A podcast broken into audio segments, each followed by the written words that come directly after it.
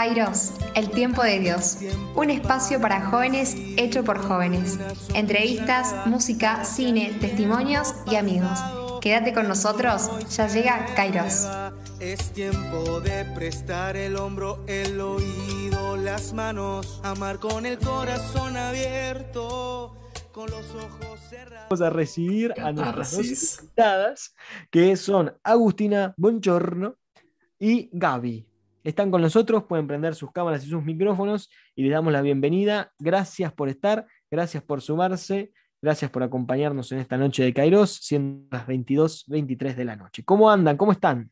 Bueno, hola, buenas noches. Muy bien. Eh, acá escuchándolos súper atentas y nada, agradecida también, ¿no? Como la oportunidad y todo esto de poder compartir y tomarnos un ratito para hablar de la educación, que, bueno, justo somos docentes, entonces como a lo que le dedicamos la vida, me parece que es interesante poder charlarlo. Hola, hola. Bueno, entro yo también, un poco contenta, pero también nerviosa todavía. Em, así que acá ya participando de, los debates y las cosas que fueron saliendo, arrancaron con todo, así que contenta. Uh, sí, no, es que acá no hay, tiempo. Primero no hay tiempo para perder y después tampoco tengo mucha, muchas barreras inhibidoras, así que estamos, estamos en el horno. Pero bueno, es la primera vez que nos visitan, así que le contamos a la gente que estamos hablando con Agus Bongiorno y con Gaby de apellido Gudiño. Gudiño, muy bien, que son docentes las dos, pero les invitamos, ya que es la primera vez que están con nosotros, a que se presenten. Si quieren, cuéntenos un poquito, de, primero en qué parte de la República Argentina están. Eh, dijimos que son docentes, pero viene a qué se dedican específicamente, si están estudiando, bueno, lo que quieran contarnos de ustedes. Bien, arranco si querés, Gaby, ¿te, te paso? Bueno, soy Agustina, soy y estoy en La Plata, eh, todavía soy estudiante, si bien ya estoy estudiando clases desde que arranqué la carrera, sorprendentemente, yo nunca dejé el colegio, eh, yo el mismo año que me egresé, volví en febrero a trabajar, eh, así que bueno, nunca me separé del colegio al que fui. Em, estoy estudiando ciencias de la educación en la universidad pública para hacerle un poco de marketing a la carrera que la conocen pocos. Em, nada, una carrera hermosa, ya la estoy terminando, me quedan las prácticas el año que viene y alguna que otra materia, pero ya estoy y estoy estudiando también el profesorado de Ciencias Sagradas en el Instituto Monseñor Plaza de acá de La Plata. Eh, en tercer año, me queda cuarto año el año que viene. Em, bueno, como decía, estoy trabajando desde que egresé en, en, un colegio acá de La Plata, que es el colegio al que yo fui. Primero empecé con espacios de pastoral, que estaba como, bueno, de forma voluntaria cuando era alumna, me egresé y empecé a trabajar. Y después fui tomando algunas suplencias, primero en secundaria, y ya hace dos años que fui para primaria, me conquistaron los más peques, y, me quedé ahí em, ya con horas eh, de catequesis como obligatorias para todos, podríamos decir, no como pastoral antes que eran optativas, iba el que quería. Y eh, este año volví a asumir el desafío de volver a la secundaria. ¿Qué em, colegio? suplencias en otros colegios. Estoy en el Misericordia, que fue el que fui yo y al que me, y el que me quedé. Y ahora arranqué a trabajar en el Sagrado Corazón Camino de Menojes. Ah, qué lindo colegio ese, me encanta. Sí, sí, hermoso. No, tuve la oportunidad de trabajar ahí. Una lástima, la verdad, me hubiera gustado que seamos colegas. Le cuento a la audiencia, con Agus somos muy amigos, nos conocemos hace no tanto, pero formamos una relación muy linda tan linda relación formamos de amistad que me robó trabajo. Me sacó las horas. no, no, estábamos. Yo no le robé ninguna hora, me prefirieron. la prefirieron a ella y la contrataron a ella en vez de a mí. Así que así, por eso la invitamos, para hacerla pasar un mal momento ahora en vivo. no, no, merecidísimo, Agus, merecidísimo. Eh, así que bueno, gracias, gracias por sumarte. Gaby. Bien, bueno, yo soy de Mendoza, Em, yo soy profe de Ciencias Sagradas, ya hace unos cuatro años me recibí. Em, y bueno, he ido trabajando así también, ¿no? Como antes de recibirme ya daba algunas clases, pero todas eh, suplencias. Y uno va agarrando, como decía recién Camilo, esto de que vas juntando horas de varios lados, ¿no? Así que fui trabajando en algunas escuelas, eh, de tener hasta tres a la vez a no tener ninguna al principio. Eh, y ahora ya hace varios años estoy en un solo colegio, que también es el Sagrado Corazón, acá de Mendoza. Mira, eh, sí, casualidad. Eh, así que estoy, ya ahí estoy. Tengo primario y secundario y acompaño también la confirmación del colegio. Así que bueno, tengo como variadito para elegir, así que trabajo todos los días y ya es como mi casa, como un poco el video que escuchábamos hace un rato, también el, el cole es como mi casa. Hermoso, hermoso. Bueno, chicos, eh, Anita y Pipa, si me permiten, abro estas, esta noche de educación haciendo la primera pregunta, así, tranqui, tranqui. cuéntenos, cuéntenos em, dos cuestiones. La primera es por qué educación, habiendo tantas carreras. Me acuerdo que en sexto año, ahí me dicen, eh, Camilo hashtag soltar, jamás jamás, soltar nunca, eh, por, el comentario de las horas del, sagrado, Agus. Eh, y Enzo, aguante el casta, pone el colegio en el soy exalumno y también trabajo. Y una docente en sexto año me dijo, vos docente, tu mujer va a tener que trabajar. Así me dijo. Entonces, ¿por qué docencia? ¿Por qué eligieron la docencia? Y después, si lo, que están haciendo ahora está acorde o no con lo que habían pensado. O sea, ustedes cuando se pensaban como profes, ¿iba por acá o nada que ver? Yo no me pensé como profe en primer momento.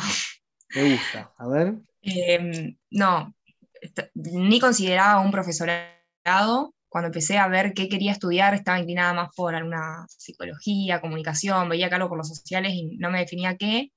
Y terminé diciéndome por ciencias de la educación, pero no, no pensando ejercer de profesora, como que sino porque me di cuenta que me gustaba mucho la educación eh, en general, como ámbito, para reflexionarlo, para charlarlo, para pensar cosas nuevas.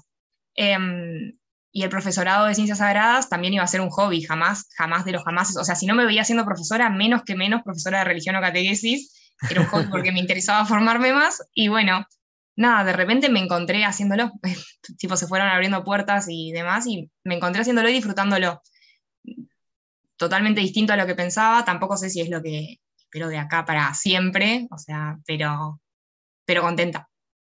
Así que no sé cuándo lo elegí, me eligió o, lo elegimos, no sé, nos elegimos en algún momento y no nos dimos cuenta. Se dio. ¿Y vos, Gaby? Y a mí me pasó más o menos lo mismo, o sea, yo terminé el secundario y me metí a la carrera de ciencias sagradas, pero porque me gustaba la teología, o sea, de pastoral de parroquia toda la vida y cuando me enteré de la carrera fue como, dije, wow, es esto, pero quería estudiar eso, quería conocer más a Jesús y tampoco sabía si quería ser profe. Eh, incluso llegué a segundo año y seguía como por la teología. Y siempre cuento que una profe de prácticas em, nos dijo, si ustedes, en, una clase, ¿no? Decía, si ustedes quieren colaborar eh, a cambiar el mundo y a mejorarlo, sean profesores. Y a mí eso me abrió la cabeza. Y yo dije, wow, era esto, ¿no? Y ahí combiné las dos cosas, que de por sí ya lo hace la carrera, pero fue como, bueno, Jesús, que, lo es todo, ¿no? Y, el ser profesora, y chao, se unieron. Eh, y si es lo que me imaginaba, no sé, no ejerzo hace tanto, pero siempre digo que tengo la suerte de haber estudiado hace poco y de de venir con muchas formas nuevas, con métodos nuevos, que por ahí otros docentes no lo han tenido. Entonces, en ese sentido, como prácticas o modos o estilos, eh, y es lo que trato, lo que me imaginé, es lo que trato de implementar, sobre todo con, con los adolescentes. Entonces, en ese sentido, se va como llevando a la par lo que imaginé con lo que puedo hacer en el aula. Me gusta, me sirve. Pipa, Anita. Yo me pregunto, o sea, creo que hay una contradicción, no sé si una contradicción, por algo raro en esto de que solemos decir como que la salida del país, digamos, es como la educación, ¿no? Que tenemos que educar más para que el país salga adelante. Pero a la vez criticamos muchísimo el sistema educativo que tenemos. Eh, entonces, para no, porque creo que podremos hablar horas y horas de los errores o las cosas que nos gustaría implementar y los métodos y todo.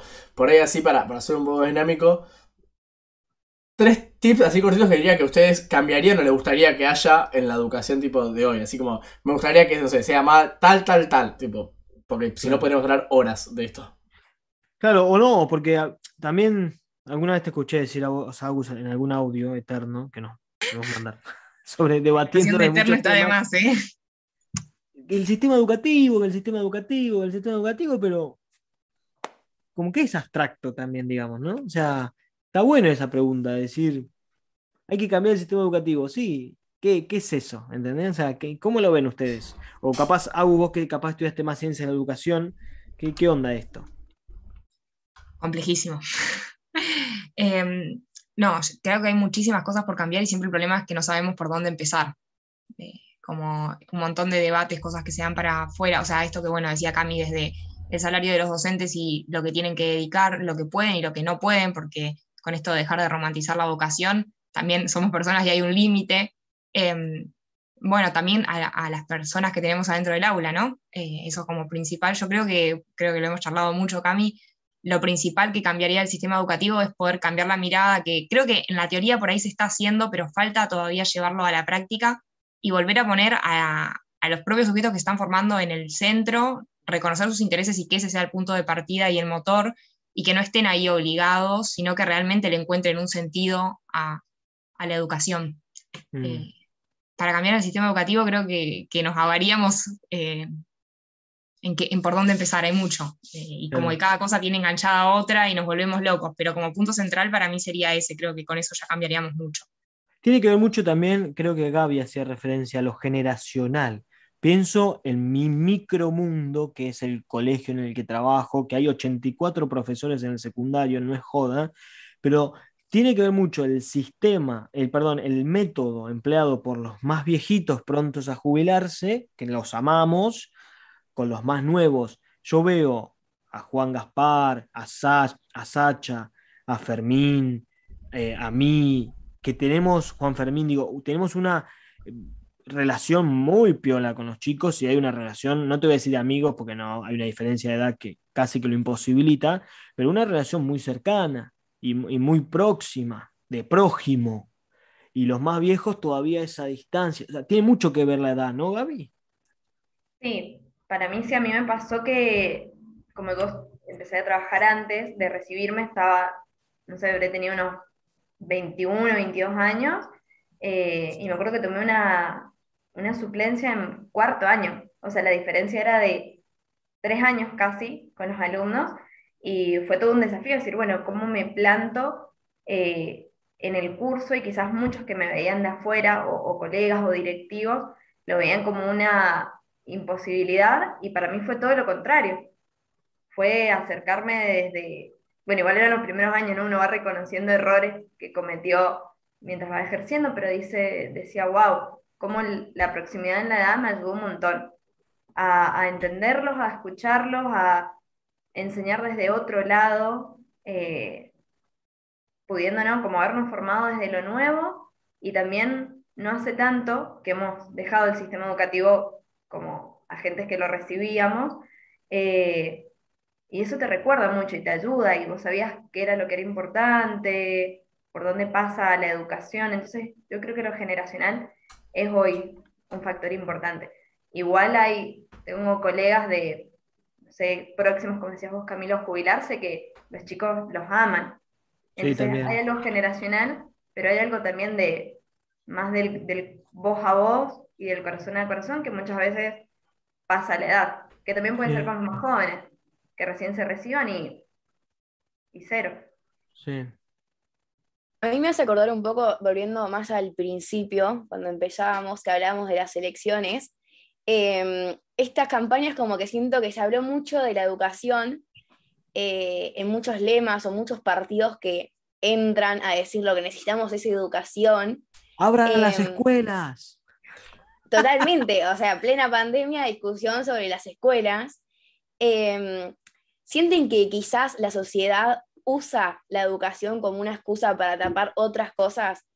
Y yo creo, bueno, personalmente, después de que me respondan eso, em, si creen que hay una idealización también, por ejemplo, que nuestra educación tiene que crecer porque la comparamos con otras educaciones, eh, con una educación quizás más eh, europea. de los países nórdicos. Totalmente. A mí me da muy a que Argentina, América Latina, es mucho más em, tiene otra forma de ver la educación. Eh, es mucho más eh, vinculativa, em, como que va más para otro lado, me parece. Eh, nada, me gustaría saber qué piensan sobre eso. A ver si podés responder si nombrar a Freire. Buongiorno. Yo me dijiste que no nombro autores, no nombro ningún autor. no, me pusieron censura. No, eh, coincido mucho con lo que decís, Ani, eh, principalmente con esto de por ahí estar mirando afuera a la hora de, construir nuestro sistema educativo, o bueno, esto que veníamos hablando, y creo que es el gran error, ¿no? Porque usar algo de afuera para una sociedad distinta definitivamente no nos va a servir, además de que a veces tenemos idealizadas cosas de afuera que, que no son tan así, o que por lo menos si nos ponemos a pensar un poco más eh, críticamente, creo que no sé si las tendríamos como tan positivas o, las valoraríamos tanto. Em, si la usamos o no, me queda la duda. No sé, yo realmente creo que es importante la, educación, creo que si exigimos tanto, o sea, como que le exigimos tanto porque realmente em, tomamos conciencia de todo, o sea, como del potencial que tendría para que hagamos grandes cosas. Eh, en eso yo le apuesto a la educación en ese sentido. No sé si la usan o no. Ahí ya en política no me meto. Los que me conocen saben que de política yo no sé nada. Em, no sé si la usarán como parte del discurso o no, pero personalmente yo sí, si llegara a ser política algún día, apostaría a la educación. Creo que hay que mm. meterle. Em, y este año creo que se puso muy en auge todo esto porque parece que el año pasado no hubo clases para muchos. Eso es algo que todavía me tiene indignada. Em, bueno, entonces creo que, que, se volvió a poner el tema de la educación sobre la mesa con todo lo de la pandemia, para mal en muchos aspectos, pero para bien en otros. Creo que esto que decía Pipa de, bueno, sí, creo que fue Pipa que decía de, bueno, hay que cambiar el sistema educativo, hay que cambiar todo, pensarlo de nuevo, y eso, bueno, creo que si realmente queríamos un contexto en que eso fuera posible, o sea, pensar las cosas de cero, fue la pandemia. Así que en ese sentido eh, estuvo bueno, creo. Sí, es cierto.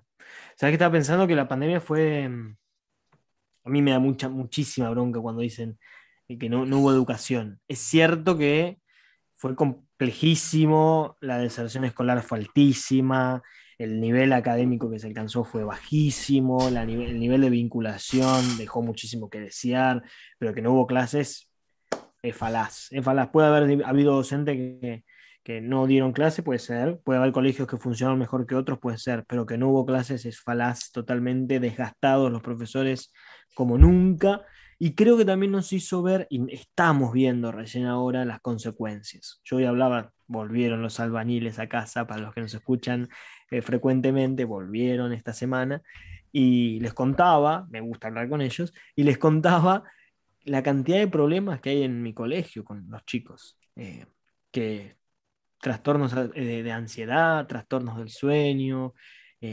déficit de atención, eh, uh, pero te estoy hablando de varios por cursos, ¿eh? cosas que son cuestiones que vos decís, ¿por qué pasará?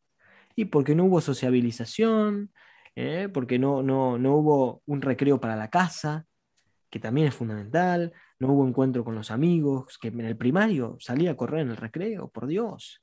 Yo le, en las miles de reuniones que teníamos en el Castañeda virtuales para ver cómo hacer para acompañar, decíamos, chicos, le decía a los, compañeros docentes y a los directivos, hacemos Meet, hacemos Excel compartido, hagamos todo lo que quieran y va, algo va a funcionar. Pero no nos olvidemos que falta el recreo, el pasillo y la hora libre. Que son cosas que no están teniendo. El recreo es clave. El pasillo, cruzarte con los más grandes que te da miedo, o los más grandes con los más chicos que te agranda. Y la hora libre, el, el truco adentro del salón, el truco, el, tirar serpentinazo, el tirar bola de papel, eso es irreemplazable. Eso es reemplazable. Si quieren, hacemos un vuelco en esta conversación y pasamos a preguntas más específicas de formación religiosa. ¿Quieren, Pipa? Me parece correcto. Yo tengo un montón. Eh, no sé si arrancar por, el tema de sacramentos, cambio o por sentimentalidad. ¿Qué te gusta más?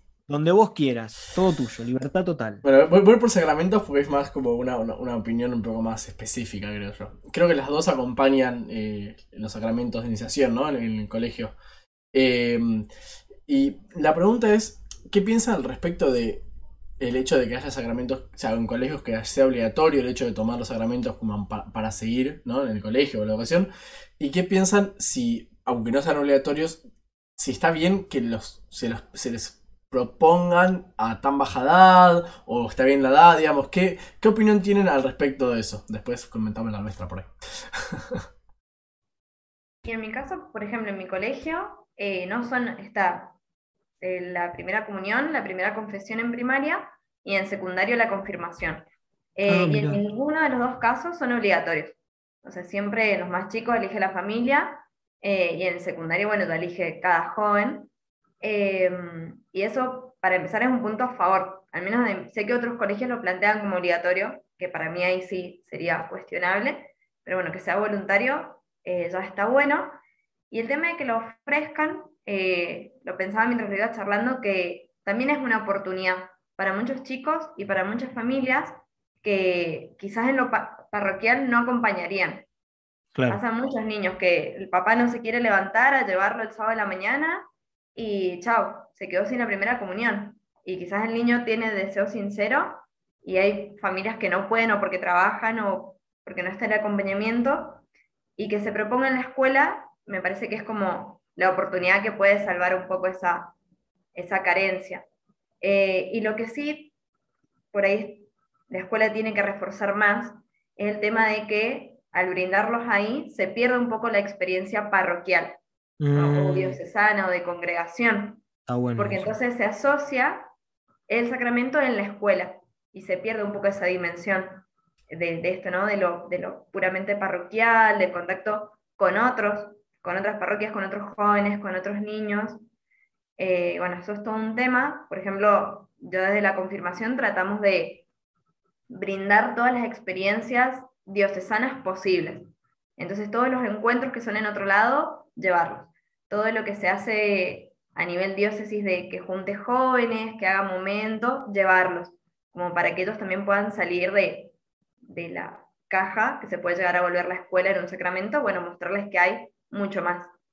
Perfecto. Estamos hablando con Gaby Gudiño y Agus Bongiorno en este especial de educación. Antes de que contestes vos, Agus, a esta preguntita que hacía Pipa, muy interesante sobre los sacramentos, preguntarte, Gaby, y aprovecharte ya que estás en Mendoza y nosotros cinco somos cuatro, somos de La Plata y Carly está en Córdoba, preguntarte, acá en La Plata hay un dicho que uno escucha mucho, que es que los colegios son una fábrica de ateos.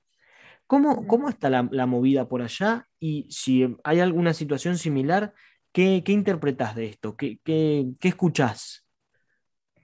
Creo que hay de todo. O sea, sería muy difícil para mí hacer de esa frase como en general. Igual la he escuchado, o sea que trasciende provincia.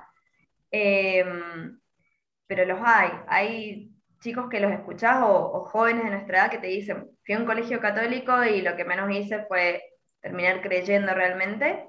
Eh, y tenés los contrarios, chicos que han salido, que han, han hecho encuentro de verdad con Jesús y, y salen súper agradecidos de la escuela y siempre vuelven y, y ellos, medio como contaba Agus, ¿no? Vuelven y ahora ellos son catequistas o, o acompañan procesos, misiones. Eso me parece que hay un poco de todo. Incluso a mí, yo cuento por ahí, yo fui a una escuela franciscana. Eh, y salí casi sin conocer a San Francisco de Asís. Y lo conocí en la facultad y hoy es mi santo amigo. Y yo digo, wow, fui a un colegio franciscano y no hice ningún vínculo y ahora es el santo para mí. Como eso es, es real hasta en uno mismo. ¿De los frailes menores? ¿En serio? Ay, mirá, igual que el mío, yo soy en el Castañeda, acá en, también, Sef Padre Castañeda.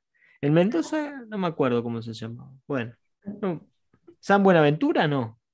Está ese, pero yo no fui a ese, fui en realidad el que es de la rama femenina. Que igual ah. cuando yo cuando yo ingresé ya no habían hermanas tampoco viviendo en el colegio. Ah. Entonces era todo gestión laica, bueno. Menos mal que no era el San Buenaventura, porque si no, iba a tener que hacer un llamadito. No, mentira. No, no, no. No era, no era. Agus, tenés dos preguntas para responder, se acumularon. Dos preguntas. La de los sacramentos primero. Em, que ahí le quería preguntar a Gaby si eso de que es optativo, o sea, como de que no es obligatorio que lo tomen, si igual los preparan los espacios de catequesis o formación religiosa, creo que la perdí a Gaby, ¿o no? ¿O soy la única? Me ah. parece que sí. Bueno, me parece que no le pregunto nada Gaby. No, eh, yo personalmente como que estaba muy convencida de que los sacramentos no se tenían que tomar en el, en el colegio, o por lo menos no de la forma que yo conocía que estaban planteados, o sea, en el colegio que estoy, si bien no son obligatorios, los, se prepara a los chicos en los espacios de catequesis. A mí me pasó que, bueno, yo estoy en primaria ahora con primeros, terceros y quintos. Así que entre los sacramentos del año pasado y los sacramentos de este año, todos los fines de semana estuve yendo a misas de sacramentos y voy a seguir yendo hasta diciembre. Em, y bueno, me pasó, por ejemplo, que en el curso eh, tenía uno que ya había tomado la confirmación, otra nena que le iba a tomar en la parroquia, igual se tuvieron que, tuvieron que estar en todas las horas de catequesis de la preparación. Y si hubieran elegido libremente no tomarla, por más de que se puede, no sé qué tanto lugar se da. Mm. Em, yo personalmente, antes de ser profesora de, catequesis o formación religiosa y, y, como estar desde el otro lado, ya estaba convencida de que, de que por lo menos tendría que ser de más grandes. A mí me pasó personalmente que cuando tomé los sacramentos, si bien no me acuerdo si en el momento estaba contenta o no estaba contenta, tenía ganas o no, yo después, mm. yo no, no, no, era católica, no practicaba la fe, yo me convertí de grande. Em, de grande, ¿no? Tengo 20 años, no, no de grande, grande, pero ya más a los 16 más o menos, 15, 16. Em, entonces digo, como que yo me hubiera gustado poder tomar de más grande ese sacramento, tipo el de la confirmación, por ejemplo, haciendo realmente una elección. Este año se puso un poco en jaque porque los veo a los nenes tan contentos y tan entusiasmados que digo, yo estaba así cuando tomé la confirmación, fue una duda que me acompañó todo el año, eh, porque la alegría que tienen, cómo lo sienten, les pedí que escriban de cómo habían vivido el momento y hubo un montón de cosas que me sorprendieron. No sé si lo esperan tanto porque saben que a ese año lo reciben o si porque realmente están anhelando recibirlo y están esperándolo. Em, sé que debe ser particular de cada caso. Por ejemplo, había muchos que ya participaban de la misa y están re ansiosos por poder participar del momento de la comunión. Y otros que por ahí es porque es la fiesta del año y dan las tarjetitas y te dan plata. La verdad es que no lo sé, me queda ahí la incógnita. Em, sigo bastante convencida de que tendría que ser de más grande y que tendría que realmente ser un espacio eh, optativo, no, no propuesto en, va, por lo menos en, los colegios que estoy, formación religiosa es para todos, eh, es una materia. es fuerte escucharlo así, por lo menos por como lo entiendo yo, no, no, no me convence tanto eso. Y creo que eso es un poco lo que hacer, ya enganchando con la segunda pregunta, de que los colegios católicos sean una mm, máquina de ateos, es la frase. Sí, fábrica, pero la idea. Fábrica de ateos. Em, no sé si están así, es verdad que hay excepciones, pero creo que en la gran mayoría se da. Eh, yo estando, estando, en la universidad pública, eh, creo que todas las que fueron a, colegios católicos son las que más argumentos tienen para bardear con todo la, iglesia y la religión católica. Mm. Em, creo que uno de los grandes problemas puede ser esto, cómo la entendemos y cómo la damos. Eh, por lo menos en secundaria creo que tendríamos que ya repensar el espacio y que no sea una materia, o sea, pensar que tienen que tener una nota, o si va a ser una materia, que realmente sea una materia y que sea conocimiento que aprenden y no que estamos esperando que, que se conviertan y que la entiendan como una materia más, así como entienden historia, como que creo que nos falta encontrarle una vuelta y algo que nos una al común de los colegios. Eh, digo, en las demás materias hay diseño curricular, hay alguna idea común, algo que nos oriente, y en, en, religión cada colegio hace lo que hace, que en cierto punto puede que esté muy bueno, pero también puede que esté muy malo. Entonces, como siempre con algo de libertad, creo que estaría bueno poder encauzar, ¿no? También, bueno, depende de quién lo encauce, pero como poder darle una vuelta de rosca y, como unirnos más en eso, creo. Yo, creo que... Ay, perdón. A mí ánimos. Eh, no, que justo Agus dijo algo que iba a decir, esto de la forma en la que se da. Eh, me hace acordar mucho a mi secundaria, eh, mis compañeros eran a fábrica de ateos, em, y también es esto de que tenían argumentos para hacerlo. Y eso era lo que más choqueaba a uno, capaz a mí que estaba más yo en la parroquia todos los fines de semana, y tener que decir no puedo porque, no sé, tengo parroquia, era difícil de decir, ¿entendés?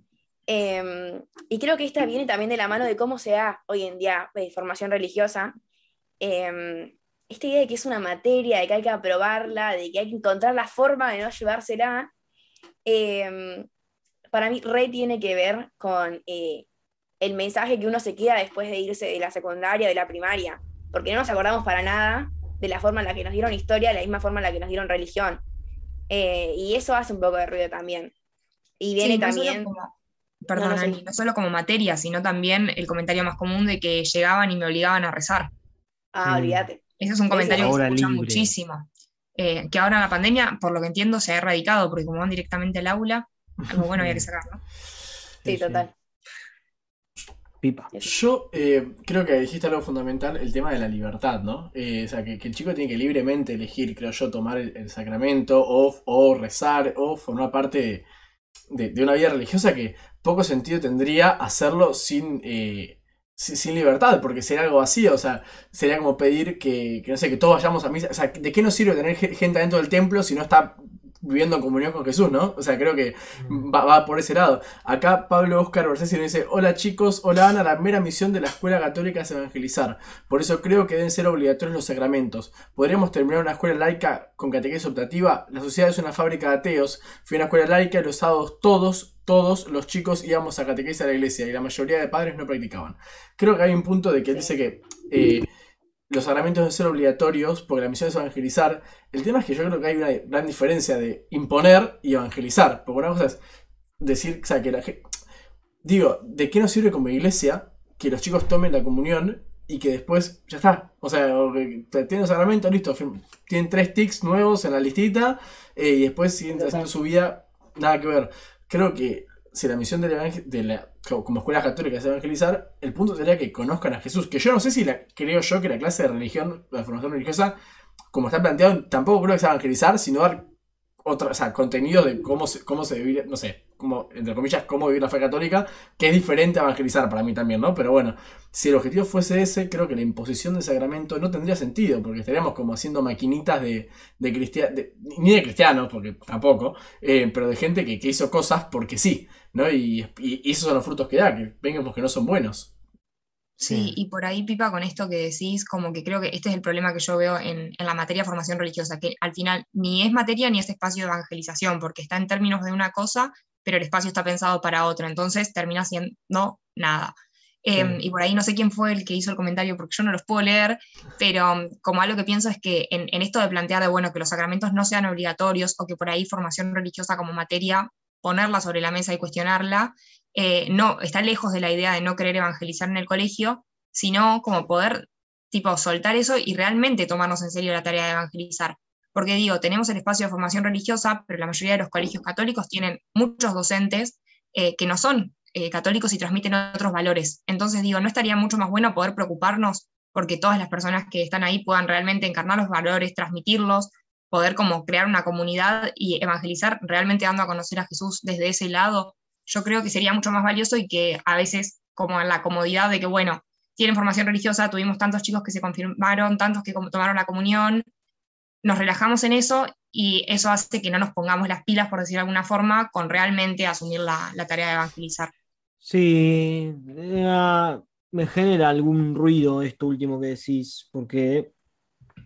Yo pienso igual. Yo, o sea, pienso que está bueno, está bueno el debate. Sí, estoy totalmente de acuerdo con vos, Agus, de que tengas al mejor profesor de religión que haya en el país, si después la directora no te, no te recibe cuando vos tienes un problema familiar y te anula la posibilidad de ser escuchado, digamos, es como que tuviste al mejor profe de religión, pero en el cole falló la humanidad, ¿no? Entonces está bueno eso que vos decís, un, colegio más pensado desde lo fraternal, desde lo comunitario, que el espacio de religión acompañe lo que ya se da naturalmente.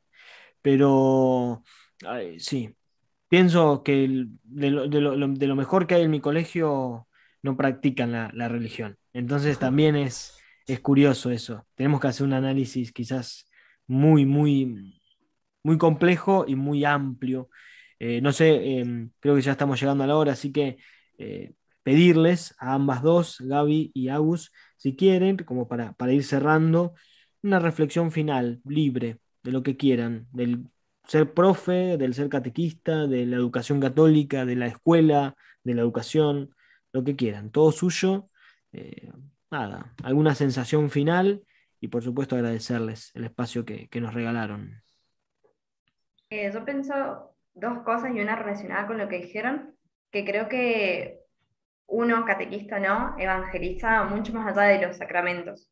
O sea, tenemos que, yo creo que entender la tarea de evangelizar es desde cómo saludaste hasta si tomó o no tomó la comunión.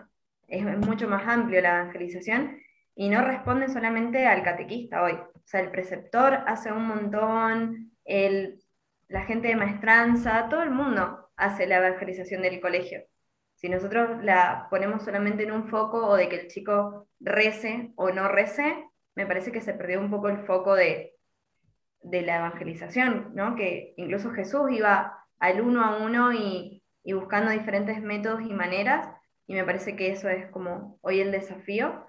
Eh, y lo otro que creo que el regalo que para mí es eh, ser hoy docente, sobre todo ser catequista, es eh, acompañar. Me parece que pasa por ahí. Acompañar al, si, si fue ateo o no, o fue el mayor santo que ha tenido, no sé, nuestra, nuestra época, creo que, que el regalo es ese, que hoy ser educadores es acompañar, acompañar procesos y, y ver o no ver los frutos.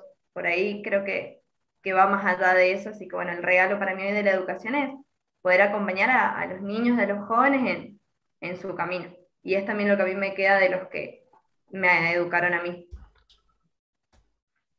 Hermoso. Gracias, Gaby. Agus, o Gus, te dicen acá en el em. chat. Te dicen Agu, sin ese. ¿Quién me dice Gus? Y Ah, Agu, esa es Brichu. no tengo que leer el comentario. Em, no, coincido mucho por ahí con lo que dijo Gaby para, para hablar sobre todo esto de acompañar. Em, sí me voy a citar una sola, una, sola, una sola frase, pero no va a ser de Freire, va a ser del, del padre Kenton, que dice que educar es acoger vida, eh, despertar vida y transmitir vida. Y creo que, que, va mucho por ahí, realmente poder como docentes asumir el compromiso de, de acoger a, a, cada uno como viene, con todo lo que trae, no, no estar como queriendo tener todos, o sea, pensar que vienen todos iguales, ¿no? Que tenemos adelante eh, un grupo, sino como realmente tomarnos el tiempo de conocer a cada uno y de acogerlo con lo que trae y poder de eso que trae también despertar cosas nuevas particulares para cada uno. Creo que, ahí está el verdadero desafío que, que, tenemos por delante, como pensar una educación que es para todos, pero que es distinta para cada uno. Como eso es que me queda. Hermosísimo. Bueno, Gaby, Agus, gracias, gracias, gracias, infinitas gracias por el tiempo que nos regalaron, que fue mucho. ¿eh? Así que bueno, como decimos siempre, invitadísimas están en una siguiente oportunidad, si así lo desean, para seguir charlando de estos temas que nos quedaron 37.000 preguntas por hacerles. ¿eh? Gracias por estar. gracias, a ustedes por invitarnos a participar. Por favor. Muy bien, bueno, llegando al final, me gustaría escuchar algún comentario, alguna resonancia. Pipa, Anita, ¿Qué onda ustedes? ¿Cómo Yo tengo algo que creo que se nos olvidó. Igualmente, capaz que no entraba claramente porque las chicas son catequistas. Pero no olvidarnos que en nuestro país tenemos educación gratuita y laica también, y que es como un gran símbolo de nuestro país, em, y que también se merece una buena reforma. La dejó picando. Perfecto. Excelente. Eh, hablamos igual de la educación y la libertad, la primera gran parte hablamos del sistema educativo, capaz estabas en otra, pero, pero gracias por recordarlo. Gracias por recordarlo, es cierto, educación gratuita, que es un privilegio, es un privilegio en nuestro país que todos los chicos, las chicas e incluso aquellos jóvenes que quieren estudiar en una universidad puedan hacerlo, es un don hermosísimo que hay que valorarlo. Pipa, te noté, te noté ahí. tuve, tuve con el dedito. Muchas cosas quería como abrir, pero, pero me, contuve en algunos comentarios pues nos íbamos a ir a, las 3 de la mañana y yo tengo ganas de ir a dormir. Pero algo que me quedó dando vueltas es que hasta mi conversión, digámoslo así, aunque me suena muy romántico también, eh, yo odié las clases de religión profundamente y recién pensando me di cuenta que yo en los primeros 5 años de religión, hasta mi conversión, eh, porque en la primaria fui a colegio laico, entonces en la secundaria. Eh, yo sabía quién era Salomón, David, eh, no sé, y nunca supe quién era Jesús. O sea, eso es lo que está pasando que es increíble. O sea, sabía, tipo, de Salomón, la tenía clarísima quién es el chabón. No tiene nada más mínima idea de quién era Jesús. Y digo, ¿cómo puede ser que en cinco años ningún profesor tiene la capacidad mental para transmitirme ese. Por lo menos teórico, no te digo eh, espiritualmente, pero la, teoría de quién era es complicado, digo, ¿no? Hay algo que... Naturalizamos, naturalizamos mucho la educación. Sí, no, no, es, eh, hay, que, hay que de verdad sentarnos un día y, pensar y hacer, porque si pensás y pensás no sirve para nada, hay que hacer. Yo, mira, tengo un, genio al que sigo y admiro, que no es Michael Moore, es otro, lo voy a nombrar por prudencia, él dice, en un, porque aparte está en contraposición a lo que pensaba un oyente, pero aquí todas las voces y todas las opiniones con respeto se pueden decir, decía, mira, si tengo un pibe ateo, eh, agnóstico, escéptico, perfecto, que se vaya del colegio ateo, agnóstico, escéptico, pero con argumentos. con fundamentos, decía. Es decir, yo no quiero que, sea, que salga a mi colegio católico porque le tengo la obligación y lo tengo que obligar a ser católico. No, no, no, no. Yo quiero que en mi colegio cada uno pueda desplegar, pareció lo que decía Agus, ¿no? Desplegar su autenticidad íntima, o sea, su propia, su propia identidad. Si él decide existencialmente ser ateo, allá él, decisión de él y que se haga cargo, pero por lo menos que tenga las herramientas para defender su postura. Y viste, yo, docente católico, digo, la, que me parió, digamos, yo estudio para transmitir la fe, digo, viene alguien y me dice que si hay un ateo, que es válido que sea ateo. ¿Me explico? O sea, es, Muy es muy complejo el asunto. No, no, no creo que, todo, que, o sea, que haya una respuesta sencilla, ¿me explico? O sea, y esto de los sacramentos me parece que nos dio un lindo, una linda apertura, un lindo, como un puntapié inicial, ¿no? Podemos seguir hablando después de eso. Nos quedó el tema de la sentimentalidad y, las verdades que entran por amor y no por entender, pero para otro programa.